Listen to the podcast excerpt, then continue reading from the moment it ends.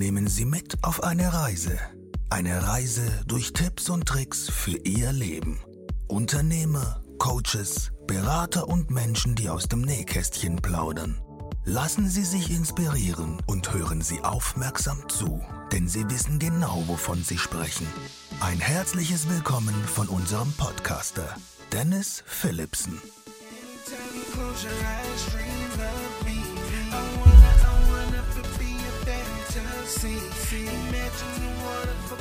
Hallo zu einer neuen Folge deines Tipps und Tricks Podcastes hier aus Koblenz.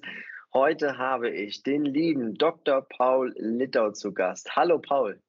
Hallo Dennis, danke, dass ich hier sein darf. Mega happy, dass du heute hier bist. Ja, wir haben uns ja in New York äh, nochmal ein bisschen intensiver kennenlernen dürfen. Äh, von daher weiß ich ja, was mich heute so ein bisschen erwartet. Aber was ist denn mit den Leuten da draußen? Was kann ich denen erzählen, wenn sie mich fragen, wer ist Dr. Paul Littau? Ja, ich bin 39 Jahre alt und du kannst den Menschen ruhig sagen, dass ich in den letzten Jahren ja, fast 2000 Führungskräften und selbstständigen Beratern und Trainern geholfen habe, zu wachsen. Zu wachsen in unterschiedlichen Hinsichten, aber es geht immer bei mir um das Thema Wachstum und Veränderung zum nächsten Ziel hin, zum nächsten Level hin. Und das ist, was mich da in den letzten Jahren beschäftigt hat und womit ich anderen ja, Menschen helfen konnte. Wachstum war ja auch eins deiner Themen in New York gewesen. Ja, wo kann man das nicht besser verkörpern als in New York? Ja, eine Stadt, äh, in der Wachstum ziemlich groß geschrieben wird. Und wenn du eins kannst, dann ist das Wachstum auch sexy verkaufen. Was heißt etwas sexy zu machen im Wachstum? Ja, das Spannende beim Thema Wachstum ist, äh, dass es anziehend ist. Also ich erinnere mich schon als Teenager, habe ich mich gefragt, ähm, wie machen es Menschen, die einen Raum betreten, diesen Raum erhellen, äh, die anziehend sind. Ähm, äh, genauso kann man das auch auf äh, New York übertragen und sagen, Mensch, diese Hochhäuser, das ist anziehend. Äh, und das sind Wachstumswege, die dahinter stehen, die solche sichtbaren Ergebnisse produzieren. Und alles, was anziehend ist, das definieren wir heute oder beschreiben das heute mit sexy. Und deswegen ist Wachstum immer auch sexy. Menschen, die davon berichten, was sich bei ihnen im Leben tut, sind sexy. Man findet es spannend, hinzuhören, Mensch, ach, da hat sich wieder was getan. Ach, da verändert sich wieder was. Mensch, der, schau mal, wo der vor fünf Jahren war. Schau mal, wo sie jetzt steht. Das ist anziehend, das ist sehr, sehr interessant. Und deswegen sage ich, Wachstum ist sexy. Wenn man über Wachstum spricht, dann passiert sowas ja nicht von heute auf morgen, ja. Aber du sagst, sowas ist absolut planbar und du bist einfach, glaube ich, das beste Beispiel dafür, wenn man zehn Jahre wächst, ja, dann äh, muss da ja schon ein Plan dahinter stehen. Ja, das ist, das ist eine ganz interessante äh, These, die ich aufstelle und äh, die auch funktioniert. In, meinen, in der Reise meiner letzten zehn Jahre, in meiner Selbstständigkeit und auch als äh, Gesellschafter einer Unternehmensberatung, war nicht immer alles so perfekt geplant. Aber wenn ich zurückschaue, äh, muss ich sagen, die Phasen, wo viel Wachstum war, waren auch zum Teil gut durchdachte Phasen. Und ähm, nicht alles ist planbar im Leben, aber Wachstum lässt sich gut planen. Und ähm, da habe ich so aus der Arbeit mit äh, diesen vielen Führungskräften, mit den vielen Unternehmern, ähm, auch zum Teil sehr große internationale Konzerne beobachten können, dass es Menschen gibt, die machen scheinbar alles richtig und kommen trotzdem nicht weiter. Und dann gibt es andere, die machen es irgendwie auch richtig und bei denen funktioniert es extrem gut. Und dann habe ich angefangen zu schauen, was sind denn da die Unterschiede? Und deswegen habe ich dann auch irgendwann in meiner Doktorarbeit äh, mich da mit etwas tieferen Themen befasst und äh, gemerkt, dass es sowas wie Wachstumskräfte gibt. Das ist genauso wie bei einer Pflanze, bei einem Baum.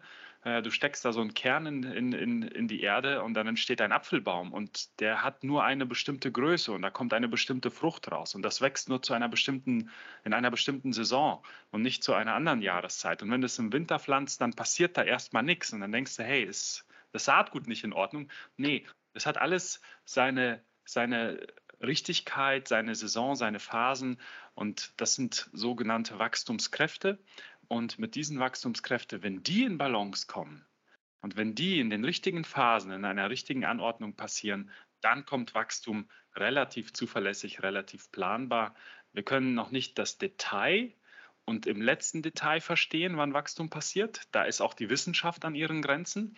Ähm, deswegen kann man auch sagen, Wachstum ist ein bisschen wie Magie. Da gibt es Kräfte. Wir können es aber noch nicht bis ins letzte Detail beschreiben. Deswegen selbst die Wirtschaftsweisen müssen ihre Wachstumsprognosen ja jedes Jahr immer korrigieren und anpassen. Man kann es nicht bis ins letzte Detail kalkulieren und errechnen, aber man kann viele Dinge einleiten und viele Wachstumskräfte stärken, äh, um Wachstum sozusagen planbar, absehbar äh, zu, ja, zu, in Bewegung zu bringen.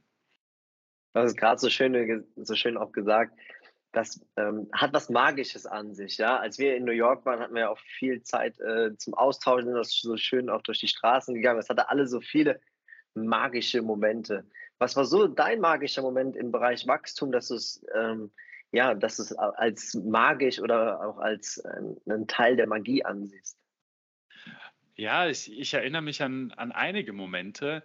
Äh, das waren Momente, wo ich zum Beispiel ähm, neue Dinge ausprobiert habe und plötzlich auf der anderen Seite ganz neue Begegnungen und Kontakte entstanden sind. Menschen sind auf mich zugekommen. Also beispielsweise, als ich meinen ersten Speaker-Auftrag hatte, als Keynote-Speaker aufgetreten bin 2020, das war mein erster äh, öffentlicher Keynote-Auftrag ähm, im, im Business-Kontext.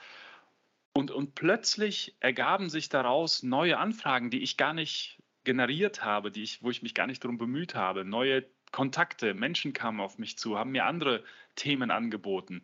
Ähm, oder wenn ich zum Beispiel äh, in einem, in einem, äh, in einem Mentoring-Prozess, wo ich selbst in Begleitung bin, neue Dinge für mich akzeptiere, neue Dinge für mich annehme, dann kann es plötzlich passieren oder ist passiert, dass ich zum Beispiel, ähm, dass zum Beispiel ein Unternehmen auf mich zukam und mir ein großes Projekt angeboten hat. Auch da der Kontakt kam über fünf Ecken, den hätte ich nie auf dem Schirm gehabt. Und ich glaube, dieses zur richtigen Zeit am richtigen Ort zu sein, das ist so dieser magische Part, den wir nicht vorhersehen können, dieser Part, den wir nicht ganz durchblicken. Aber er passiert, wann immer wir zum Teil an ganz anderen Ecken und Enden unsere Stellschrauben äh, drehen und daran arbeiten.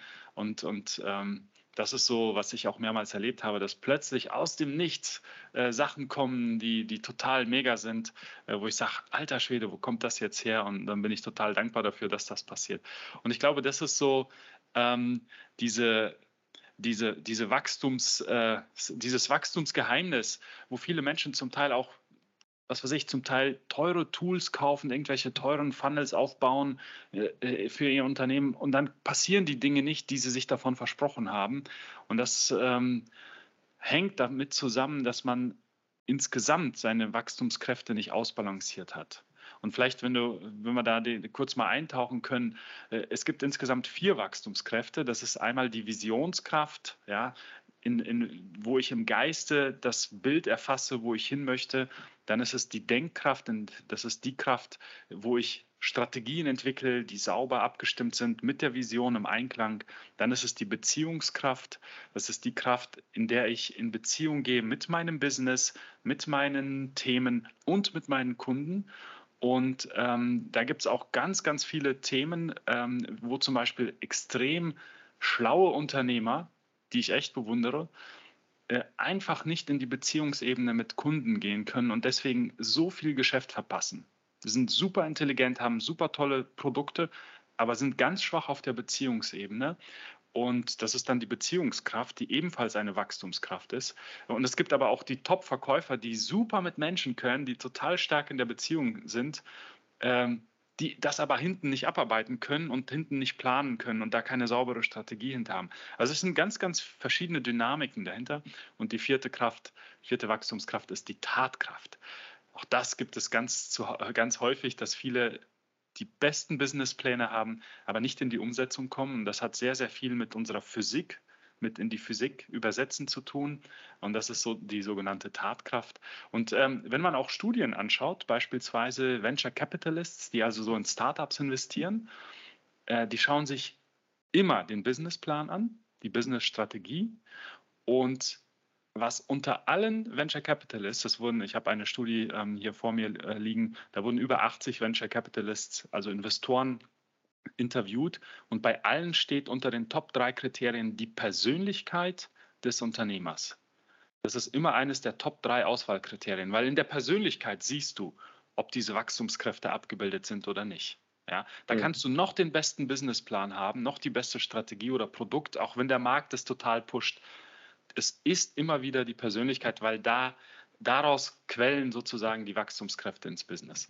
Das habe ich mal ein bisschen mehr erzählt, aber das sind genauso, das ist eben diese, ja, diese, dieser unberechenbare Part, den wir nicht in eine Formel zerlegen können, der aber extrem stark äh, für zur richtigen Zeit am richtigen Ort sein äh, extrem stark da einwirkt. Nee, gut, dass du da mal so ausgeholt hast, weil äh, ich glaube, unter Wachstum kann man einfach so viele Punkte verstehen und auch reininterpretieren. Was würdest du sagen, nach den ganzen Wachstumspunkten, die du aufgezählt hast? Wann ist das für mich sichtbar? Wann ist das für mich wirklich greifbar und spürbar, dass ich ja wie an so einer Leine nach oben gezogen werden kann? Mhm. Ja, sehr, sehr gute Frage. Also ich habe das Gefühl, dass äh, beispielsweise auch in den Business Mentorings, ähm, ich habe das Gefühl, dass die Teilnehmer manchmal äh, an einen Punkt kommen, wo sie merken, jetzt, jetzt, jetzt habe ich es, jetzt, jetzt habe ich es umgesetzt, jetzt habe ich den Punkt, wo ich happy bin. Und äh, sie sind zufrieden und und erwarten voller Zuversicht, okay, jetzt kommt, jetzt kommt etwas. Und, und dann passiert auch irgendwas meistens. Da kommt ein neuer Auftrag oder da ergibt sich eine neue Gelegenheit oder ein neuer Kontakt. Also ich habe das Gefühl, dass man das häufig so ein bisschen wie erspürt, dass da was kommt. Ja?